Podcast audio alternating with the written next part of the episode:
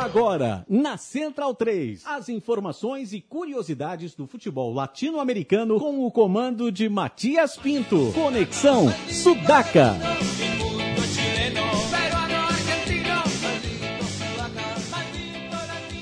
Buenas ouvintes da Central 3, mais uma sexta-feira, mais um Conexão Sudaca invadindo sua placa de áudio.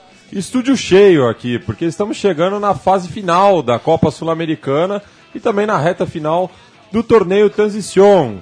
Por isso trouxemos o especialista no futebol argentino, nosso camarada aqui, Leonardo Lepre Ferro. Boa noite, obrigado Matias pela, pelo, pelo elogio que não sei se mereço, mas vou aceitar. Boa noite ao, ao pessoal aqui da mesa. Comigo estão sempre também Gabriel Brito. Olá Matias, olá a todos da mesa que hoje tem cancha chena, mais um sudaca aí pra galera. Felipe Domingues, El Biglia de la Gente. Fala Matias, boa noite, boa noite Gabriel, Léo e vamos falar bastante de futebol argentino aí. E antes de falar do futebol argentino, vamos só dar um, uma passadinha ali no Paisito, no, no Uruguai, atravessar o Rio da Prata, para falar de outro superclássico que é, agitou lá, que no caso o superclássico uruguaio.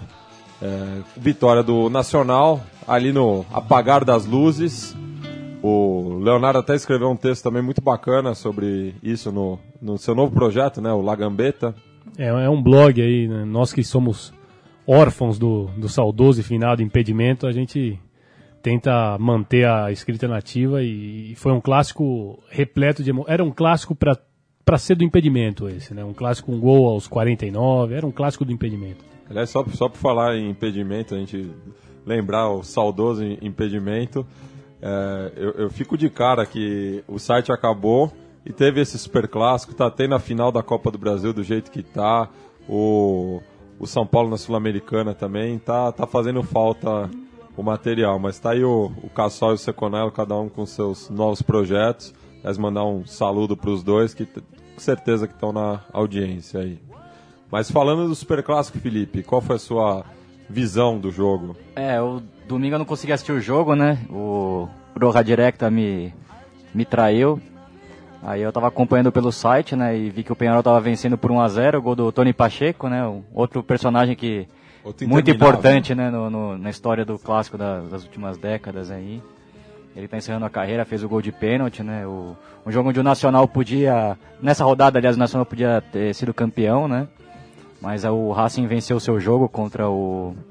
Agora me falhou, que eu acho que foi contra o River Plate, né? Tanque, né? Foi contra o Tanque Sisley. E venceu no sábado, né? Então o Nacional não tinha chance de ser campeão, mesmo assim.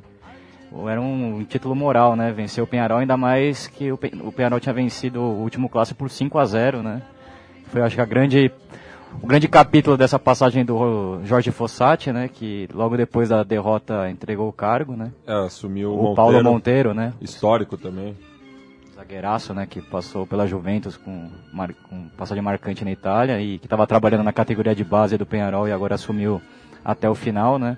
Dizem que o Diego Aguirre, né, que vice-campeão da Libertadores pode voltar, mas parece que ele tem um problema no vestiário com o Tony Pacheco E, e, e ele também que quebrou a- a- os títulos seguidos do Nacional em 2010, montou ah, o time que foi base né, da- do vice-campeonato da Libertadores, mas tem essa questão do, do ego aí, né?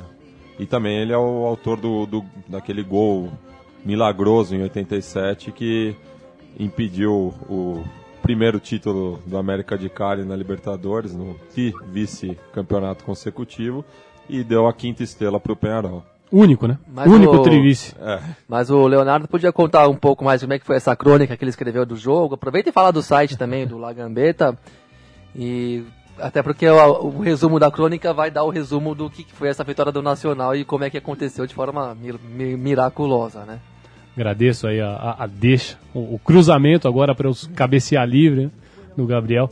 É, é- é que- é- a gente começa a pensar né, o que, que passa pela cabeça de alguém que deixa o estádio aos 44 minutos do segundo tempo, com seu time vencendo de 1 a 0 e volta para casa sem ter acesso à rádio, comemorando, festejando, e quando chega em casa é surpreendido que seu time perdeu por 2 a 1 Eu falo, se eu tomei um gol aos 45, aos 46, quando é que veio o outro gol? E aí quando ele é surpreendido, foi aos 49 e um gol de recoba, é, é, daquelas coisas que o sujeito, ele, se ele não for torcedor do Nacional, e no caso for torcedor do Penharol, é aquelas coisas que o sujeito não é, nunca vai, vai conseguir compreender por que, que aconteceu, né? É, e o, o- agora o blog está na, na plataforma, acho que eu não sei nem pronunciar, é Tumblr, Matias. Ah, fala, fala do É jeito isso que aí. dá. Tá T-T-U-M-B-L-R. É lá, vocês encontram o texto lá, tá no leolepre.tumblr.com, onde eu procuro contar um pouco também é, do futebol, fazer uma parceria com o que esses rapazes aqui fazem tão bem na rádio, fazer tentar fazer um pouquinho do que eles fazem também na internet. E uma coisa que me chamou a atenção também, o, o, o Felipe falou, né?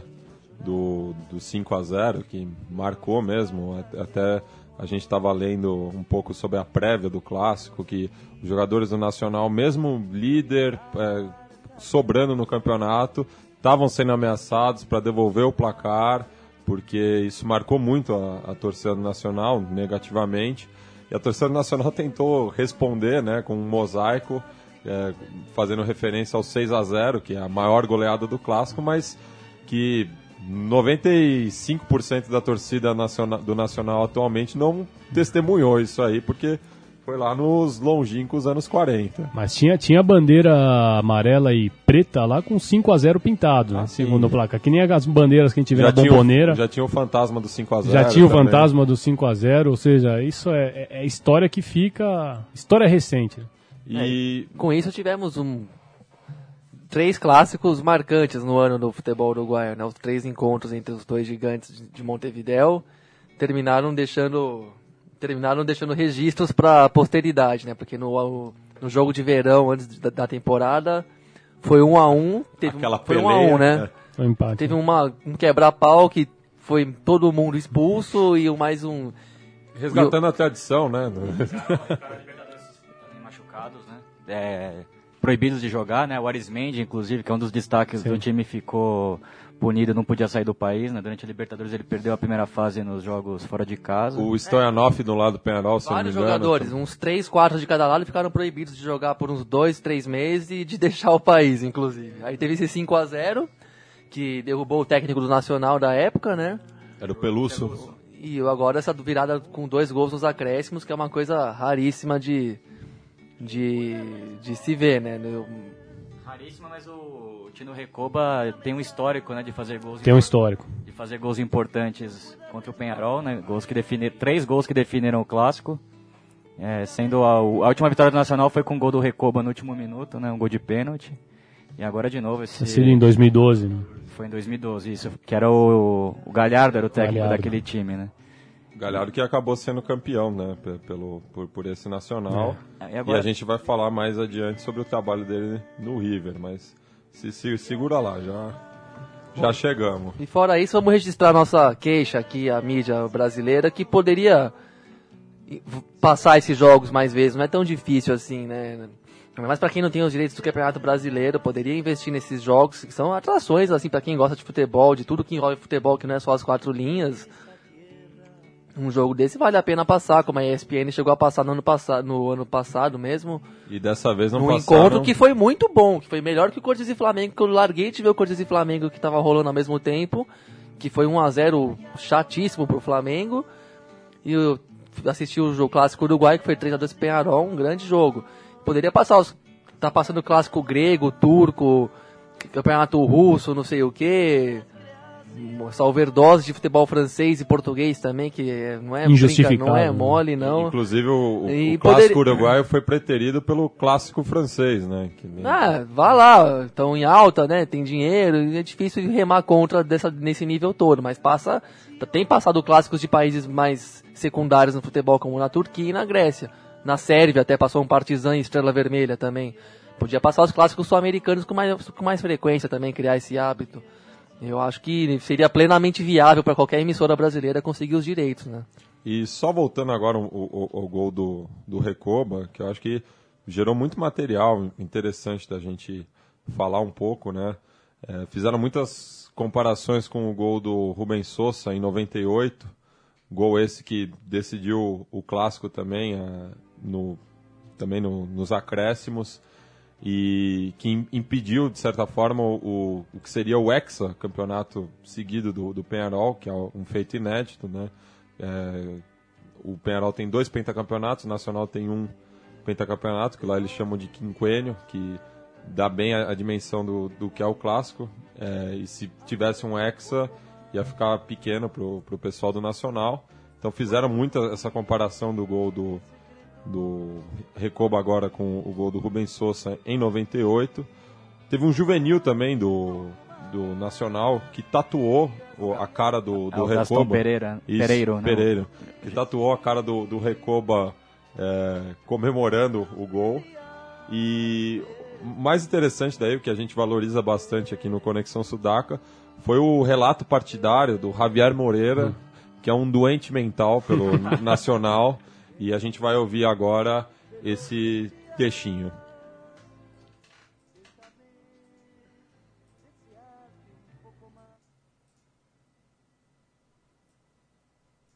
Es un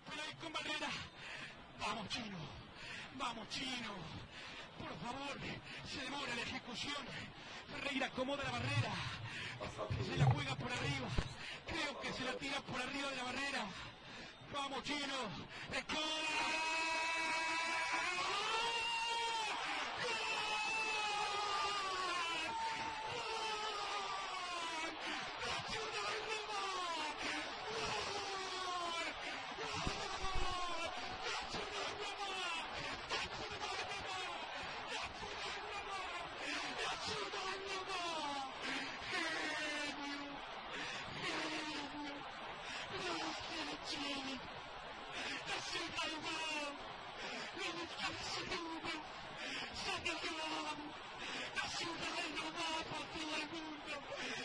Que es un penal con barrera. Vamos, chino. Vamos, chino. Por favor, se demora la ejecución. Ferreira acomoda la barrera.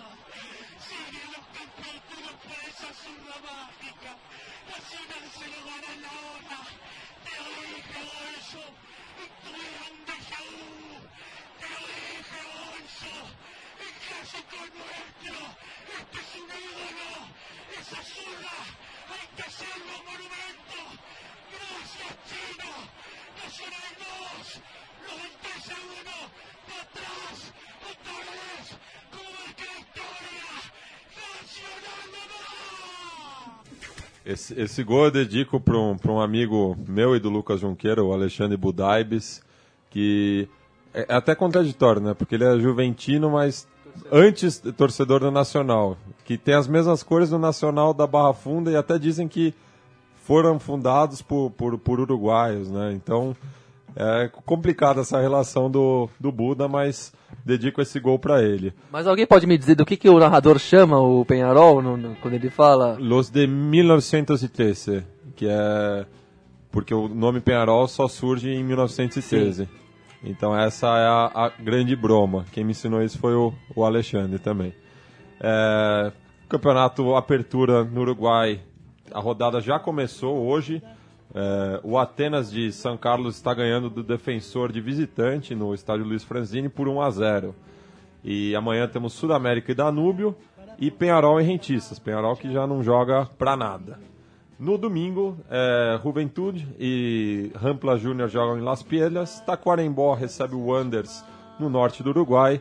El Tanque Sisley recebe o River Plate. Enquanto que o Fênix e o Racing se medem no Parque Capurro. Bom, O Nacional, campeão, recebe o Cerro né? e tá com a faca e o queijo na mão. Se ganhar do Clube Vigeiro, é, conquista o, o título antecipadamente. O Cerro que também jogou o seu clássico nesse domingo, que voltou é, a ser realizado depois de dois anos de ausência, contra o Rampla Juniors, ganhou de visitante por 2 a 1 no Estádio Olímpico, que talvez seja o estádio mais bacana ali de Montevidéu. Que é o estádio que dá pro Rio da Prata Dá pro Rio da mesmo Prata, ali, né? é. Essa bola pode ser chutada pro Rio da Prata Tem a qualquer momento. de bote.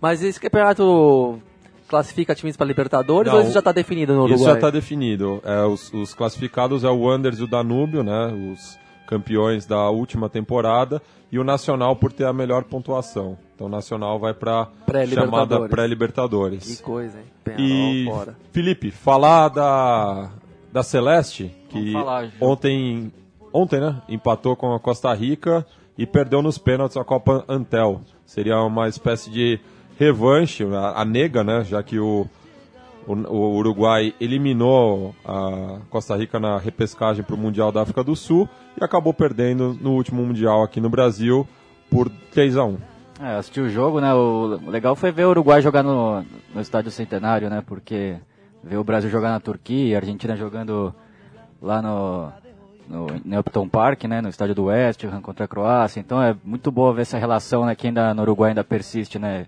Acho que ainda do povo mais com a seleção, né? Um pouco que, que o Brasil já perdeu há muito tempo, a Argentina também vem perdendo, apesar da Argentina ter uma base no Monumental histórica que ainda mantém um pouco da relação Mas do, só nas eliminatórias também, né? Mas nas eliminatórias também, né? Que agora o, o Grondona antes já tinha visto esse mercado aí de levar jogos para para Europa. Inclusive e, é a mesma empresa, né, que, é, que faz os amistosos de Brasil e Argentina. Bom, e falando do jogo, né? Acho que o legal foi ver a volta do Soares, né? Depois daquela estúpida sanção da FIFA. E ele Ele jogou. já tinha jogado no- na última data FIFA.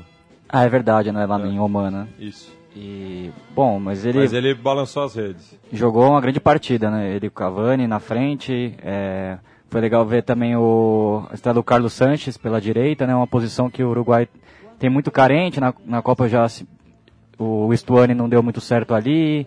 Tentou o Gastão Ramírez e também não deu muito certo. E agora o Carlos Sanches fez uma boa partida, né? Demonstrando a sua ótima fase no River, né?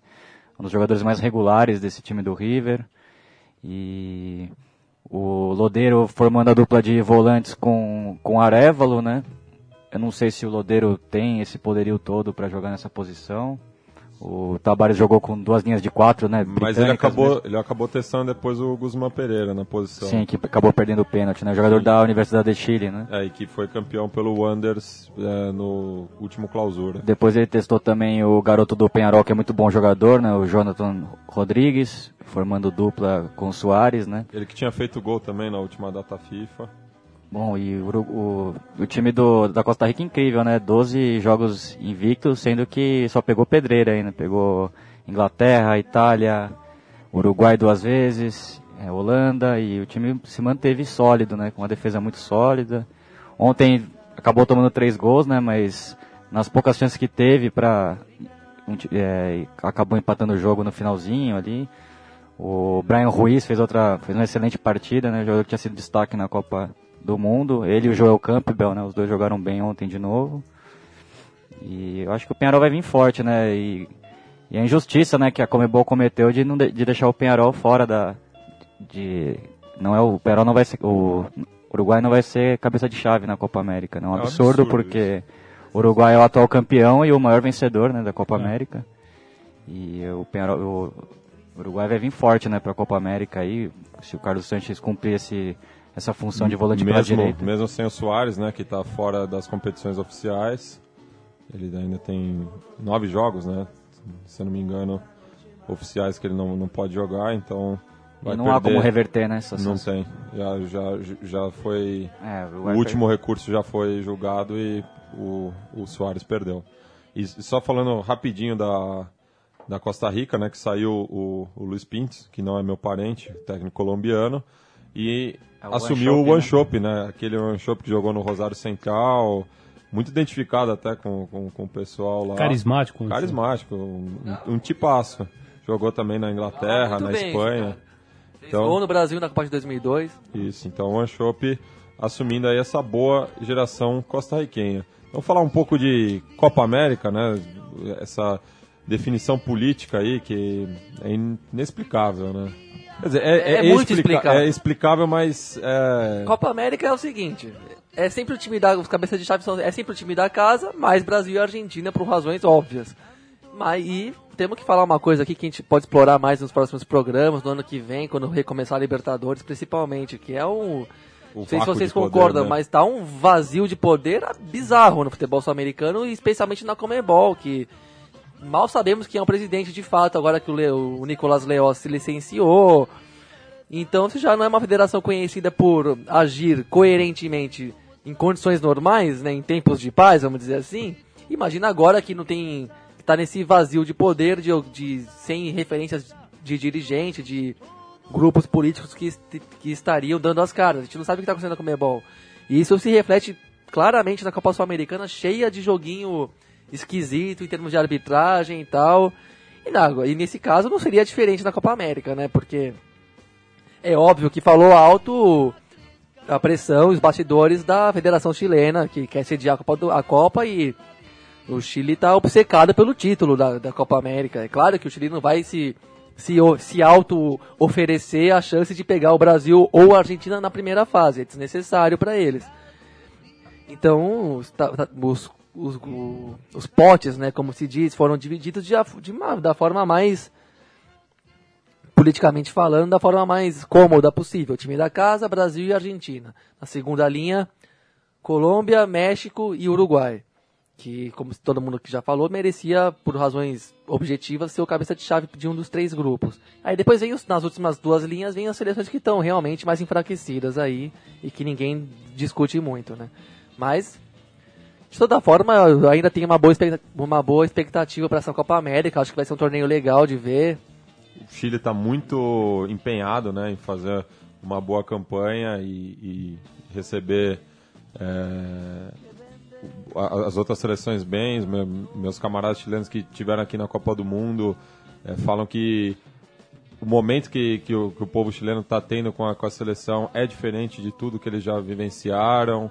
O continente pegou gosto também por, a, Copa do Mundo, de certa forma, reacendeu essa paixão com, as, seleções, digo, do outro lado da fronteira. Aqui é, aqui é outra história. Mas eu imagino que vai ser uma grande Copa América pelas seleções é, hermanas. Eu acho que o, o Brasil não está encarando dessa forma. É, você falou do Chile, né? Até pelo, pelos amistosos que o São Paulo escolheu, né? Confrontos diretos com seleções sul-americanas, né? Hoje o Chile joga com a Venezuela, o Chile que já pegou o E- Peru, E vai pegar o Uruguai, pegou a Bolívia também. pegou a Bolívia. Então o São Paulo focando muito, né? Os seus adversários, né? Pensando na Copa América, é uma chance real, né? Do, do Chile ser campeão em casa, tem uma seleção excelente, jogadores vivendo um grande momento, Alex Sanches jogando muito no Arsenal. É, o Vidal deu uma queda depois da lesão, não está muito bem na Juventus, mas o, o problema do, eu acho que do Chile é no meio campo ali na posição de armador, né? Não sei se o Vidal na Copa do Mundo ele acabou fazendo essa função, né? O, o São Paulo hoje estava na prévia escalando o Valdívia novamente para ser o condutor desse time. E, mas tirando isso, acho que o Chile taticamente é o time mais é, imprevisível, mais frenético. Acho que é o time que tá mais, tem um projeto de futebol já de, um, de, uma, de longo tempo, assim, de É, o legado do Bielsa, né? o legado do Ele- Bielsa que o São Paulo ele manteve a linha, né? Que o, o Chile, o Chile, na verdade, ele teve uma saída prematura da Copa. né? Ele, ele saiu quando, quando ele estava. Ele, ele- a, a curva de desempenho dele ainda estava crescente. Ou seja, se, se o Chile tivesse. é, se aquela bola não tivesse pegado. Do Pinilha. no- é, do Pinilha não tivesse explodido um travessão, se, se, se os pênaltis tivessem ah, decidido outra coisa, a gente não sabe onde esse Chile podia parar. Porque era um Chile que ele vinha numa crescente. Agora. Não sei onde ia parar, mas não ia tomar de 7 nunca. Isso, é- isso é uma certeza da- das maiores que eu tenho. E, não, e, e acho que e, a história do Uruguai é mais ou menos parecida também. O Uruguai ele tá passando por o selecionado uruguai ele tá passando por, um, por uma renovação agora tremenda, porque todos aqueles nomes antigos que a gente estava acostumado de já de quando assistia um jogo do Uruguai, a gente já sabia mais ou menos quem eram três ou quatro ali, a gente já, já, já sabia, bom, é, um é Forlan, é Abreu, é Lugano.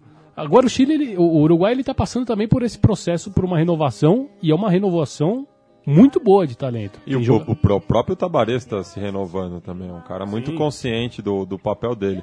E é, pare- é pare- parece que é combinado, mas o o o Léo puxou aqui a pergunta do internauta. O, o Bruno de Oliveira, nosso ouvinte rojo e carboneiro, é, perguntou aqui se o Pibi Jimenez tomou a vaga e o papel de promessa que estava com o Sebastian Coates. Jogou ontem, né? Ele que é do Atlético de Madrid e fez uma boa Copa do Mundo né, depois da lesão do Lugano no primeiro jogo. É, ontem ele acabou falhando até no terceiro gol junto com o Max Pereira, né? Eu acho que o problema do Uruguai tá ali também nas laterais. O Max Pereira não sei se Eu ele tem não, não se ele tem o fôlego. Eu não vejo nenhum grande lateral direito. Assim, pode ser que o Corujo, né, que jogou, foi vice-campeão com o Penharol e está na Universidade do Chile, que ontem até entrou no jogo, mas como meia, Mas volante tá- pela direita, né? É, mas é a posição original dele, ele quebra um galho na, na É, lateral. E o Fusilli que voltou pro Nacional também, um jogador que já, já passou o seu E o, auge. e o né? Corujo não é, não é novo também, não. Ele tá tendo a primeira chance dele na, na seleção maior, mas ele tá já próximo dos 30 anos também. É, e, e também tem essa posição de volante, segundo volante, né? O, quem vai ser o companheiro do Arevalo, né? O Diego Pérez, o Russo Sim. Pérez já não, não Também. tá mais já numa fase muito boa e O Gargano não- nunca se firmou. nunca se firmou e o, tá tentando o Lodeiro jogar por esse setor. Eu, eu E tenho. o- du- é um jogador que tem um bom passe, né? Mas não tem tanta pegada ali pra, pra essa posição. E o Coates, que na época o São Paulo quase, quase vendeu o Morumbi para trazê-lo, e não conseguiu. E realmente ele entrou num, num- Uma baixa. numa baixa, numa, numa descendente tremenda. Né? Agora, o, vocês falaram do Campbell da Costa Rica, ele não foi reintegrado pro Arsenal, né? Não sei porque o Arsene Wenger não tem usado muito ele, prefere o Chamberlain, outros jogadores para jogar nessa posição, né? Eu acho que o Campbell, até pelo que ele jogou pelo Olympiacos também na última Champions, fez gol importante contra o Manchester United. E na Copa, tá bom que ele fez dois jogos muito bons no começo, depois ele deu uma queda, mas é um jogador muito talentoso, né? Muito rápido e chuta bem no gol.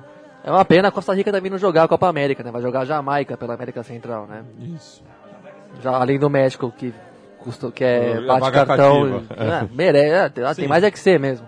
E eleva a competição. Se eles não enviam a seleção sub-23, como Sim. aconteceu em algumas ocasiões, eleva a competição porque é, é uma seleção tradicional. É, e, aliás, deveria- faz a gente pensar naquela grande confederação americana, né? Seria muito mais interessante. Até porque em 2016 teremos mesmo a Copa do Sim. Centenário, né? E que será lá no, Será no, no- onde? no Império. É, que eu pensava que ia ser no Uruguai, eu já tava juntando dinheiro pra ir. Pode juntar um pouquinho mais. ó. Não, não vou juntar, todos dias Desistiu. desencanamos. Vamos, podemos gastar em outros rolês Outro pela. América Latina. E falando também da seleção argentina, que essa semana ganhou da Croácia, passou um, um sufoco e voltou ele, né? É, Carlitos. Carlito. muita, muita gente falando que é um momento histórico. Que falta fez o Carlitos na Copa, hein, naquela final.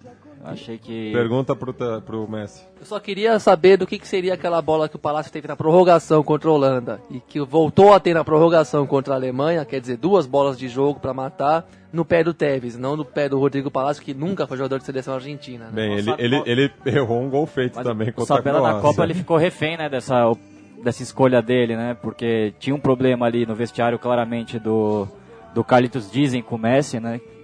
É, O um Messi, o Messi. Dizem que o Messi baixou o polegar. Diz que, que, que o Tevez não era. E o Grondona também não teve um problema com o Tevez por causa de premiação. O Tevez bateu de frente com, com o todo poderoso da AFA e dali em diante não foi mais convocado.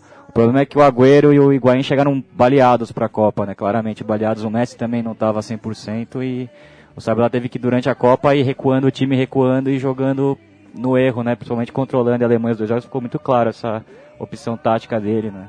Jogava no termo que o, que o Gabriel dizia aqui que gostava, né? Jogava por uma bola, né? O Gabriel dizia antes do programa que ele era fanático dessa expressão. Agora acho que nesse amistoso deu pra ver já claramente o que o, o Tata Martino manteve o esquema que ele começou no News e que ele levou que ele a- também acompanhou no Barcelona, o 4-3-3, né? Eu acho interessante a posição do Messi, o Messi voltando a jogar de é, aberto pela direita, como no começo da carreira dele com o Rijkaard, não. Naquele ataque com o Henry e o Eto'o, né? Que ele jogava aberto pela direita, ele voltou nessa posição. Do outro lado, Di Maria e o Agüero como centroavante, né? E a, tanto a Argentina quanto a, a Croácia que também estavam bem mexidas em relação ao, ao que dispuseram no, no Mundial. É, né? a Croácia jogou com o time reserva, cheio de moleque, né? Porque tem um jogo importante domingo com a Itália, né? Valendo a primeira posição do grupo eliminatórias da, da Euro. Mas mesmo assim deu um calor. Deu na- um calor, os primeiros Deu um 15 calor. minutos tocando bola. É, tem uma, a Croácia tem uma escola de futebol Sim. que joga por baixo, toque de bola, né? O moleque lá da Inter jogou muito o Kovacic, né? E Isso. Depois a, a Argentina começou a tomar conta, né? O Messi fez um grande primeiro tempo, né? Ótimas jogadas e brilhantes do jeito dele, ele arrancando e deixando tudo na cara do gol. A Argentina perdeu um caminhão de gols. Mas inclusive o- os meios argentinos eles, eles, eles criticam muito essa vitória eh, da- do meio de semana por 2 a 1 um, porque também, foi um time preguiçosíssimo, Sem sem intensidade. intensidade, com o Messi realmente acima do normal, ou seja, dos demais, né? Com o Messi sendo o Messi, mas com aqueles gols meio estranhos, é um gol meio de É, cotovelo, do um Ansaldi, pênalti meio esquisito. Então, é, não, não- como que o tra- esse começo de trabalho do, do Tata é, tá meio tá, tá em xeque ainda, né? Não, não, não, não é nada convincente. Mas acho que tem um problema de geração também, né? A Argentina deixou de revelar engantes, né? Acho que era uma grande característica do futebol argentino, jogadores como Riquelme, o Verón, né? Ortega, esses últimos que a gente viu, né? Que a gente acompanhou na década passada. A Argentina não tem um, um cara que pensa o jogo, né? Que dá pausa pro time. O Messi não é esse jogador. E talvez o Pastore seja o que mais chegue perto desse... O meu campo eu critico muito, né? Eu não acho que o Banega tenha futebol para ser titular da, da seleção argentina. O Mascherano jogando ali numa posição como meio como líbero, primeiro volante, né? Muitas vezes ele jogando de líbero, o Mascherano jogando é, inteligente, mas também com a bola no pé ele também tem dificuldade. Tal- talvez podia ser o Lamela esse. Sim, o Lamela tá bem, bem no Tottenham, né? Mas teria que testar um pouco mais, né? Dar, dar oportunidade para ele. E ele também mexeu na defesa, né? No Rojo se machucou, ele testou o Ansaldi, foi bem. Jogador que tá- foi para o Atlético de Madrid agora, pedido pelo Simeone. E na zaga ele testou Fácil e o Vergini, né? Que jogou com ele no News, que tá no Southampton, né? Uma dupla também que não me convence muito, né? Não, Jovem. e- mas... É, ma- mas a, a, a defe- a- dos- de todos os problemas que tem a, a seleção argentina e que tinha antes de começar a Copa, acho que a defesa é um dos menos. que começou mais em. em- em- Ah, O Garay fez uma Copa excelente. ex- é, o Garay. E começaram mais sobre, sobre a, a- o holofote das críticas e terminaram com o holofote da, da- das. Todo mundo estava aplaudindo no final, né? Porque realmente a. a Argentina ela, ela começou precária na defesa, e- mas tinha um ataque dos sonhos, por assim dizer, e terminou com uma defesa que, que, que realmente supriu a. a- a- O ataque rateando e a defesa garantida. Exatamente. Ah, O Chiquito Romero, muito criticado, foi muito bem. Termina um excelente Mundial. O Federico Fernandes começou um pouco é, um pouco mal na Copa, depois que o Demichelis a zaga se assentou, né? o jogos Demi, finais. o Demichelis, que é faixa preta e último dan, né? Em todas as artes marciais possíveis e imagináveis. Cara, ele bate até na sombra. E um, um tweet que eu separei aqui do, do site de humor, que, que mistura humor e futebol na Argentina, que é o Enu- Enuna Baldosa, que fala desses jogadores enganadores, que eles perguntam, né? Quem carajo é Jonathan Silva? La frase mais goleada na Argentina nos últimos cinco minutos. Quando entrou o ex-jogador do Estudiantes La Plata, que passou pelo Sporting B e foi chamado pelo Tata meio inexplicavelmente, né? É, existem, existem essas coisas de, de técnico de futebol que ah, realmente a gente percebe que eles assistem um futebol que a gente não é o futebol que o torcedor assiste, né? Porque eles conseguem tirar nomes aí da, da manga, da cartola que. que acho que é, carteira. da carteira. Que acho que é coisa que acontece também muito com quem veste um uniforme amarelo aí, que a gente às vezes vê passando à tarde na Globo. É o maior sonífero do mundo, os amistosos da seleção brasileira. É garantia de sono, cer- certamente. Saindo do, da data FIFA, ainda estamos na data FIFA, mas o que nos interessa agora é tanto a reta final do, da Copa Sul-Americana quanto do torneio Transição na Argentina, ambos tendo o River como protagonista. Diz aí, Léo. Torneio Transição, que não é o último, hein? Vamos ter um outro torneio Transição. Ah, meu Deus. É uma transição le- Interminável. lenta, gradual e segura. anistia. É uma transição segura, exatamente.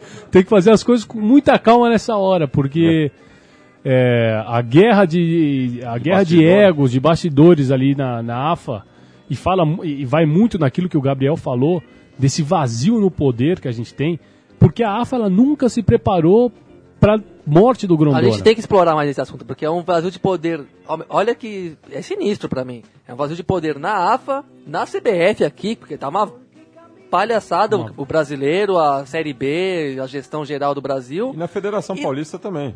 E na Comebol. Que, não, mas no- no- nos principais. Sim, sim. Nos dois principais da- do continente, mais a Comebol, que é o continental. Tá feio mesmo.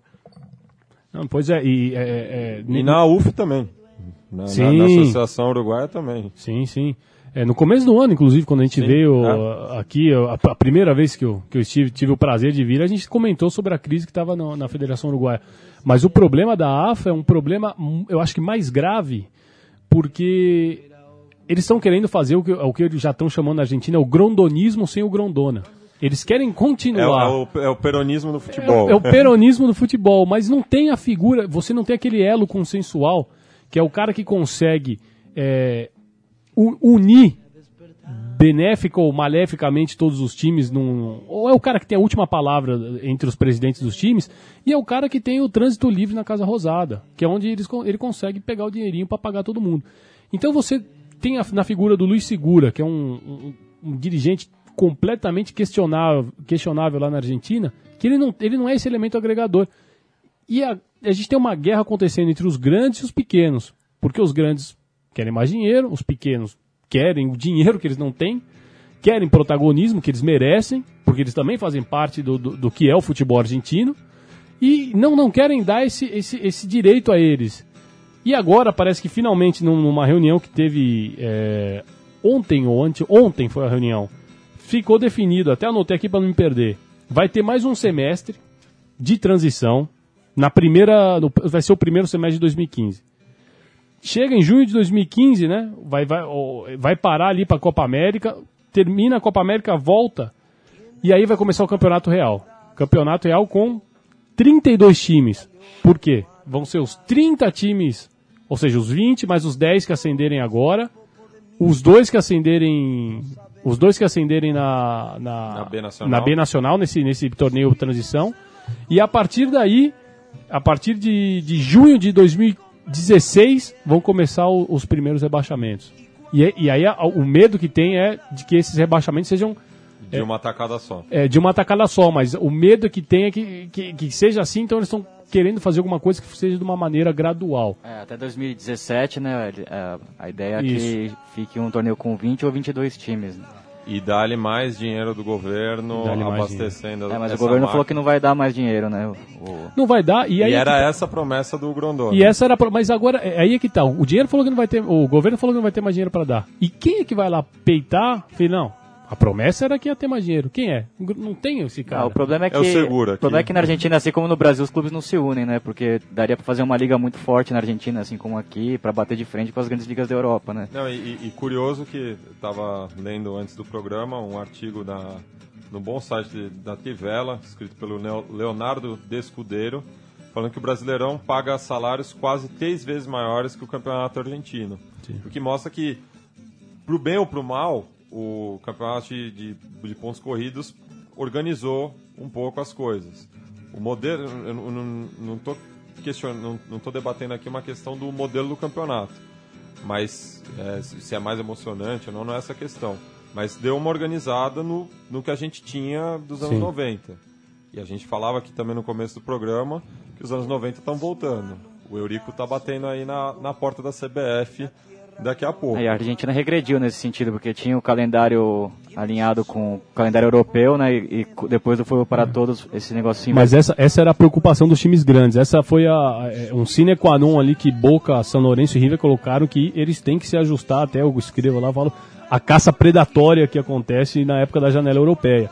Isso era um ponto fundamental e parece que, que, que eles vão ajustar. Esse acho que é o grande diferencial que tem o, o campeonato argentino. né? E daí o Brasileirão está em sétimo na colocação entre o salário médio é, das, das grandes ligas do mundo, uma posição acima da segundona inglesa, enquanto que o Campeonato Argentino está em 14 a Liga Postobon da Colômbia aparece em 23 e o Campeonato Chileno aparece em 31 numa lista de 34 times. São os quatro representantes sudacas nessa Quanto à organização, o chileno acho que está anos luz na frente, né? Tanto é que é a única que respeita a data FIFA no- aqui no, no continente. E é um torneio que também os times jogam menos, é, prioriza mais a qualidade do, do a arbitragem lá é profissional. Claramente na Libertadores a gente vê. É profissional, mas tem o Osses, né? Então. É. Bom, mas comparando com a, com a arbitragem paraguaia e, Ah, e colombiana, a chilena é, pelo menos é mais íntegra, né? Agora na Argentina também tem problema de arbitragem sério, né? Tivemos um jogo que foi um, do- um escândalo entre Lanús e Arsenal de Sarandi. O juiz deu nove minutos de acréscimo. O, o Arsenal, o, o Lanús empatou o jogo, já causando grande alvoroço. No lance seguinte, o Lautaro Costa fez 3 a 2 e aí desandou a E aí apareceu um rapaz armado dentro de campo. discutindo com o Palermo, né, que é o treinador discutindo do com o. Palermo. E aí são essas coisas que a gente, às vezes a gente não entende no futebol argentino, ou a gente entende no futebol argentino, porque ali a gente critica tanto torcida, barra brava, violência, mas ali não era, não era membro de barra brava, não era, não era torcedor, era, era funcionário do clube, né? Funcionário do, do, do Lanús que apareceu com, com um revólver no meio de um, de um- de um campo de futebol. E essas coisas aí a gente pode não, há- não, não existe explicação. E o, e o Lanús, que muitas vezes é, é tido como clube modelo, né? Então Exato. imagina os outros. Aliás, essa semana o Raul Gamés, ex-presidente do Vélez, que é outro tido como exemplo. Pistola? O Pistola Games, que é um reconhecido ex-barra brava, inclusive teve na batalha lá No na Cidade Azteca. do México, no estádio Azteca. É, falando que não dá para controlar os barras bravas, que os clubes não fazem nada. Sendo ele sempre deixava espaço, Exato. zona, zona liberada ali em Linheiros. Exato. É, é, é, aí, é, aí essa questão, a gente sabe que, que isso vai muito além do futebol, que, que se existe o Barra Brava, ele, ele, ele se, ele- o financiamento dele vem também através do futebol, mas não é só do futebol, é envolvimento político de todos os, de todos os partidos, não só de um, é, é- é envolvimento na- nas negociatas é, do próprio bairro, né? Que às vezes a gente vê essa, é, essa semana que, que houve os incidentes em, com, a, com a Barra Brava do, do Ituzaingó, com a Barra Brava do torcedores. Almirante. A gente no programa de sexta passada, a gente falou do caso na interna da- do Almirante Brown. Sim, No, no- na página dos- da, da ONG Salvam, Salvemos el Fútbol, al Fútbol, é, essa estava contabilizada como a morte de número 291. De lá para cá, ou seja, em uma, Uma semana, semana. tivemos um torcedor do Belgrano que morreu. Caiu Esse da arquibancada, né? Aí uma da fatalidade, né? Uma fatalidade. Teve a, a briga entre as barras bravas do Santelmo e do Doc Sul, que deixaram duas, Duas vítimas. Também um- um- uma outra fatalidade, um íntia do Temperley, que também caiu de, um, de uma arquibancada. E daí teve mais duas mortes da, da, na interna do Itu e Sangó. exato. E teve o do Almirante Brown também, né? Mas foi semana passada. Não, foi, É, o Almirante- foi que eu, eu falei que começamos. E Agora- teve uma outra fatalidade também, dois torcedores do Tajeres que morreram na, na ruta voltando de Runim. Mas isso aí... É outra- outra fatalidade. É outra Curioso, fatalidade. No caso do, do Tuizaingó, eu estava lendo hoje uma reportagem acho que do Cante Agena que o prefeito, né, o intendente da, de Tuizaingó, estava envolvido no caso, né? Vai ter que responder aí com ligações com parte do- de uma das facções, né, que se envolveram é- pela é- briga do poder, né? Acho que esse é o grande problema na Argentina, né? As barras estão muito ligadas a, a sindicatos, Partido a, a partidos políticos e também, logicamente, do- dos clubes, né? De todos os lados. No, problema da Barra Brava do Ituzaingó... Instituições públicas também, né? Sempre tem um empregado aqui, ali de, Sim, de prefeitura, de ju- poder judiciário, não sei o quê. sim. É, pro- no, no Ituz- no- na, na questão do Ituz, Ituzaingó... Itu Sangó. Que nome, hein? Não podia ser um time mais fácil, né, pra gente falar, Laura. Mas enfim, o problema ali é a questão, segundo dizem, é que eles, eles foram sondados por, por dois lados de, de políticos, né? E uma parte da Barra Brava que é, tá pendendo para um lado e outra parte tá pendendo para o outro. Fora isso, tem todos os negócios ali do, do, do oeste bonarense, onde está localizado o clube, que eles comandam também. Tem o pessoal da, da Barra Brava do lado norte comanda um- um- uma parte dos negócios, o pessoal da Barra Brava lá do sul comanda outra parte, e existe um, um conflito. Não, e a, a- a desculpa para a falta de público de visitante era a violência. Agora vai pro- proibir também o público no todo, porque todos esses casos, tira, tirando o, o confronto entre Santelmo e, e Doc, Doc Sud, Sud, que foi, um- Exato. foi uma briga de bairro, da- daí deve ter o- o- outras, outras questões é, alheias ao futebol, é, mas todos os outros aconteceram no- nos estádios e ligados ao mesmo clube. No âmbito do, do- da, da própria, da própria tribuna, da própria arquibancada ali. Foram, É. foram, foram mortes que ocorreram é, de torcedores que vestem a mesma camiseta do, do, do assassino, entendeu? Então é coisa que a gente. A, é, a gente até entende, até sabe como é que funciona, mas. E a, e a politicagem sabe, a polícia sabe também, mas parece que fecham os olhos. Não, e, e- e curioso assim, eu, eu- curioso não, eu acho lamentável. E o caso do, do Marcelo Serras, né, que foi o, o torcedor do Tigre que morreu em confronto com o Nueva Chicago, que é um marco nesse novo momento do futebol argentino. Ali realmente tinha que parar, tinha que ter uma reflexão. Eu acho que a atitude naquele caso foi acertada. Mas passou sete anos daquele episódio e, e nada foi feito. E continuam as mesmas pessoas na, na cadeia de comando. Então, o futebol argentino precisa de mudanças radicais. É uma coisa que a gente vem batendo né, na tecla desde o começo aqui do programa. É, e eu, eu honestamente, e, e como disse o próprio presidente do Ituzaingó, é, ou, ou como disse o, o Pistola, um cara, sujeito que tem esse, Esse, esse apelido apodo, né?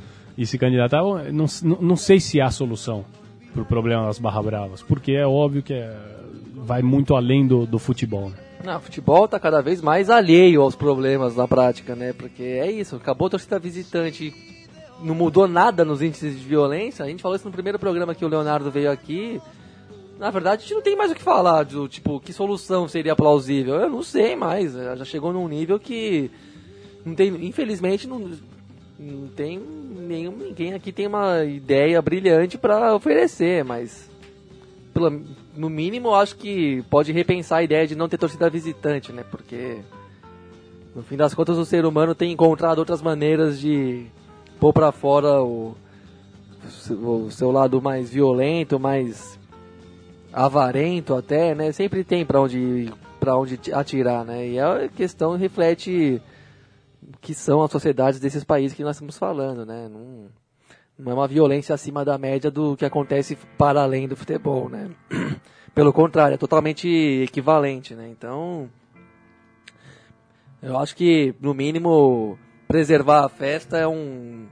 Se não, se não for um atenuante, não, não piora. Preserva a festa clássica, que é Sim. ter duas torcidas, ter o estádio cheio como era antes, as a festa de antes, porque Melhorar não melhorou. melhorar não melhorou sem isso e talvez a o direito à festa e a e ao futebol mais jogado ao como se acostumou a ver, né, com as duas cores representadas na arquibancada, mantém a coisa no mesmo nível e também em termos de brigas internas de torcida deu uma segurada porque quando tem um, um adversário do outro lado, né, o, o- por mais que seja esquisito falar assim, mas quando tem alguém do outro lado, um outro estandarte do outro lado, o povo que veste a mesma cor, pelo menos se une e para de se matar internamente, né? Então,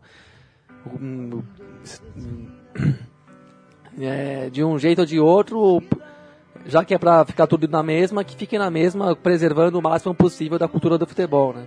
E falando nisso, né, desse, da questão da cultura do futebol, sempre que a gente fala do, de torcida única na Argentina, a gente vai lembrar da semifinal da Libertadores de 2004, que agora tem uma reedição é, lá do B, vamos dizer assim, que é a semifinal da Copa Sul-Americana, mas que tem sido encarada como uma verdadeira final lá é, em La Boca e também em Palermo. Léo? É, pois é, temos aí um Boca River, um River Boca, né?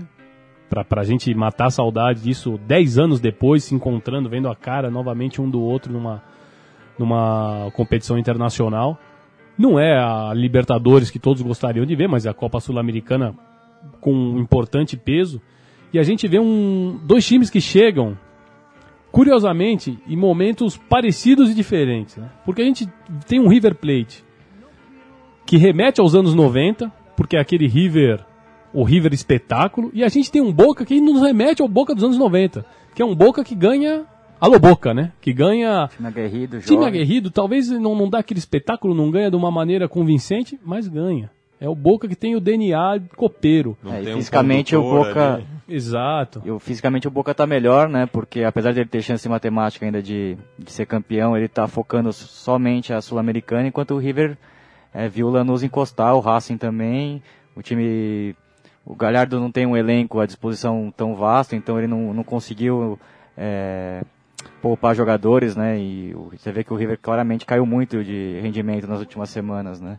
E perdeu o invicto agora com o Estudiantes, né? Que foi um alívio isso pra ele. No, no modo como eu vejo, perder o invicto pro Estudiantes tira um peso a mais desse partido que ele vai ter com o Boca. Porque pelo menos, ou seja, todo aquele, aquele, aquele medo, entre aspas, né, com todo respeito ao, ao torcedor do River, mas todo aquele medo de, de, de enfrentar o Boca e o medo de perder o invicto justo pro Boca, agora pelo menos é uma preocupação a menos. Pode até perder, mas o invicto já ficou, já ficou por, por Estudiantes. É, Um, é uma, uma coisa a menos para se preocupar. Agora, falando desse primeiro jogo, acho que a preocupação mesmo é que o Teófilo Gutierrez e o Carlos Sanches talvez não joguem o primeiro jogo, né? Vão chegar aí da data FIFA na quarta-feira e o jogo é na quinta, né? Em La Bombonera. Eu, eu acho que o Carlos, o Carlos Sanches tem mais possibilidade. Mas vai chegar não nas condições físicas ideais para esse confronto e o Teófilo Mas vem de uma eu- viagem é, na Europa, né? Pra... Um, um confronto desse não, não importa as condições. O cara vai tirar da, da, da onde não tem. e, e- e perderia muito mais do jeito assim como, como vem jogando o River Plate perderia muito mais sem o Carlos Santos É, que é do que o dá, que dá ritmo ao meu campo. que né? é o que dá ritmo que porque é, o River é, tem o, o Boger né que é um que é um, que é um bom garoto atacante, né? que dá pra colocar ele ali tem até o próprio filho do O Simeone. do, do Simeone o Diego né no, do filho do, do Diego Simeone o Simeone que também pra mim não é o jogador que estão pintando pode ser que seja um, um grande É, não tá jogador daqui a um tempo, mas ainda, não né? está pronto. Mas é um jogador que também poderia é, entrar numa função para substituir o Theo. Agora o Sanches, a gente não tem um, um, um substituto, porque o River já sofreu a baixa do, do, do Craneviter. também. E teve que resgatar o Pôncio lá, que na época do Ramon Dias nem relacionado era. Mas é um bom jogador. É, o Ponce agora, é o primeiro volante, ele que dá a saída de jogo, né? E Ele tem agora- um, o jogador tem bom passe, mas já tá em fim de carreira. Tá? E, e o River que sentiu muita falta do Carlos Sanches no último jogo agora contra o, o Estudiantes. Contra né? o- Contra o Vélez tirou- também. Tirou a invencibilidade. Tirou. Contra o Vélez do também, o do Vélez foi, foi um empate 1 a 1 em Linhares, mas o Vélez esteve mais próximo da vitória, né? Jogou um pouco melhor que o River. né? Mas nesses confrontos com os estudiantes, honestamente, assim, acompanhando os três, né, os dois pela Sul-Americana, mas esse pela, pelo Campeonato Argentino, esse time dos estudiantes merecia levar alguma coisa É um time bom, muito do, do, bem do River treinado. Plate. Porque foi o, foi o primeiro time que, que, que, que enfrentou o River ali meio que de, de igual. A gente teve, antes o River tinha pego lá o Rafaela lá em, em, em Santa Fé. Começou perdendo, mas soube virar o jogo e meio que não passou problema no segundo tempo. Agora esse time do Estudiantes, ele, ele, ele, Ah, tem bons jogadores, né? Esses tem dois bons. O centroavante Guido Carri a gente vai ver com certeza jogando na Europa muito em breve. O Jonathan Correia também. Joaquim Correia. Jo, não, Joaquim Correia, que joga pela, aberto pela esquerda, também é um jogador muito habilidoso. E o uruguaio Vera, né? Que Esse virou aí- um verdugo River Platense, né? Fez gols nos três confrontos. Não- Por isso, merecia, o, o Estudiantes ele merecia ter, pelo, por ser o time que conseguiu des- desmistificar e conseguiu propor um plano de jogo que o River teve muita dificuldade nos três confrontos, ele merecia de, de alguma maneira sair com, com algum prêmio. É, tem um grande treinador, né? O Pellegrino, que foi zagueiro do Vélez naquela fase gloriosa com o Bianchi, campeão da Libertadores e, e da Intercontinental, que trabalhou já no Valência. Você vê claramente é um time muito alinhado, as linhas próximas, que pressiona o adversário, corre muito e acho que o Estudiantes tem uma molecada muito boa aí, né? Que foi criada com, com o Gil Romero, um volante também muito bom. O lateral lá, o Joaquim, o Jonathan Silva, né? Que Então- foi convocado pelo pelo, sabe, pelo Tata Martino também, saiu né, da- das categorias de base dos estudiantes. Mas lateral por lateral, aí o River Plate está num momento fantástico. Você tem um mercado por um lado, um Angione por outro, é, E dá compensação, né? Porque o mercado era zagueiro, saiu É, no sim. Racing como zagueiro, é um jogador mais fixo, e, o Vangione é um lateral já que sai mais pro lateral jogo. por lateral, acho que hoje na Argentina não tem time tão bem servido como o River Plate, né? Obviamente com esses dois. Se a gente for- não, não tanto na, na suplência de algum É, ali. o próprio Estudiantes tem o Aguirre Garay também, que Sim. é um, um bom jogador. Não, não deu certo na Europa, mas aqui faz as coisas bem. até jogou bem no Penharol, que a gente citou do, do, do Diego Aguirre. Então, e tem pedigree. Né? E o Tem River perigo. que tá vendo o Racing chegar junto aí, né? O Racing é, tá três pontos atrás e Daí tem abre confronto... um sorriso aqui o Felipe e o Leonardo. Mas o Racing tem uma chance real, porque Tem o vendo a confronto tab... direto. tem o confronto direto e tem mais dois jogos em casa. Mas to- toda a chance real pro Racing é surreal, Sim. na verdade. Tem que ir com calma, né? Não- Mas não- vendo os jogos, o Racing tá jogando futebol muito bom, né? O- depois que o Gustavo Bol, centroavante que se encaixou ali com o Diego Milito na frente, desandou a fazer gols. Mas que, e que sobrenome pra narrador, hein? O cara fala. Uh! Já emenda. O Bol que tem oito gols, né? Já é o vice-artilheiro, tá um gol atrás do Teófilo. Dos oito, seis sem querer. Mas até aí é gol do mesmo jeito, né? É, ele começou com aquela, aquela vi- virada com o Boca, né, em La Bombonera, que pela chuva foi... 30 minutos de jogo. Teve 30 minutos de jogos e o Racing conseguiu virar, né, com dois gols dele. E ali em diante o Racing se assentou, né, o, é, eu acho que também o jogador que eu destaco é o Centurion, que voltou muito bem da Europa. E o volante Ezequiel Videla, que veio do Colón, um jogador de muita pegada. Um Racing diferente aí, né? com mais pegada. com- na época do Mostaça era um time que especulava muito, não criava nada e fez um campeonato terrível. E agora o Racing tem uma chance real aí de brigar com o River por, por esse título. E o arquirrival do, do Racing, o Independente, que perdeu uma grande chance também de encostar ontem ao empatar com o Arsenal de Sarandi, que deixou o Humbertito, né, o, o Filho. filho. do Grondona, dividido. Ele deu várias declarações cruzadas, porque a família é ligada aos dois clubes, ele não sabia muito bem o que queria. E o Arsenal também que, nesse processo de desgrondonização, vai rodar, porque não tem aonde se sustentar. É, já vimos no jogo contra o Lanús, Lanús. né? A arbitragem muito tendenciosa a favor do Lanús. Pois é, e foi, e foi um um- recado, né? Um recado, recado. claro do- dos árbitros. E foi um claro, e, e foi até a, a coisa, a- a- a- o que ficou marcado nessa rodada era que, quem diria, o Arsenal estava pedindo para serem anulados os pontos do Lanús e para voltar. O Arsenal, né? O Arsenal do Dom, Dom Júlio, ou seja, é, é, foi, foi o, o, o Grondona partir dessa para uma melhor, ou não, né? Não, não sabemos, mas foi o Grondona partir dessa e deixou o futebol argentino de perna pro ar. Bem, a rodada desse final de semana já começou. Defensa e Justiça recebe o Atlético de, está recebendo o Atlético de Rafaela agora em Florencio Varela, segue 0 a 0 é, final do primeiro tempo. Você pode acompanhar esse e os demais jogos que eu falarei pelo youtube.com Futebol para Todos, ferramenta muito bacana aí para os fãs do futebol argentino. Hoje mais tarde o Rosário Central recebe o Vélez Sárcio, um, um jogo que nos anos 90 sempre dava bons espetáculos lá no Gigante de Arochito. Amanhã o Rinácio Esgrima recebe o Banfield no Bosque de La Plata, enquanto o Belgrano visita o São Lourenço em Barro Flores. Quilmes e Racing complementam a rodada lá no Sul, eh, no Estádio Centenário. Enquanto que no domingo temos Godoy Cruz e Estudiantes La Plata, o News Old Boys visitando o Tigre em Vitória, River Plate recebendo o Olimpo no Monumental de Nunes.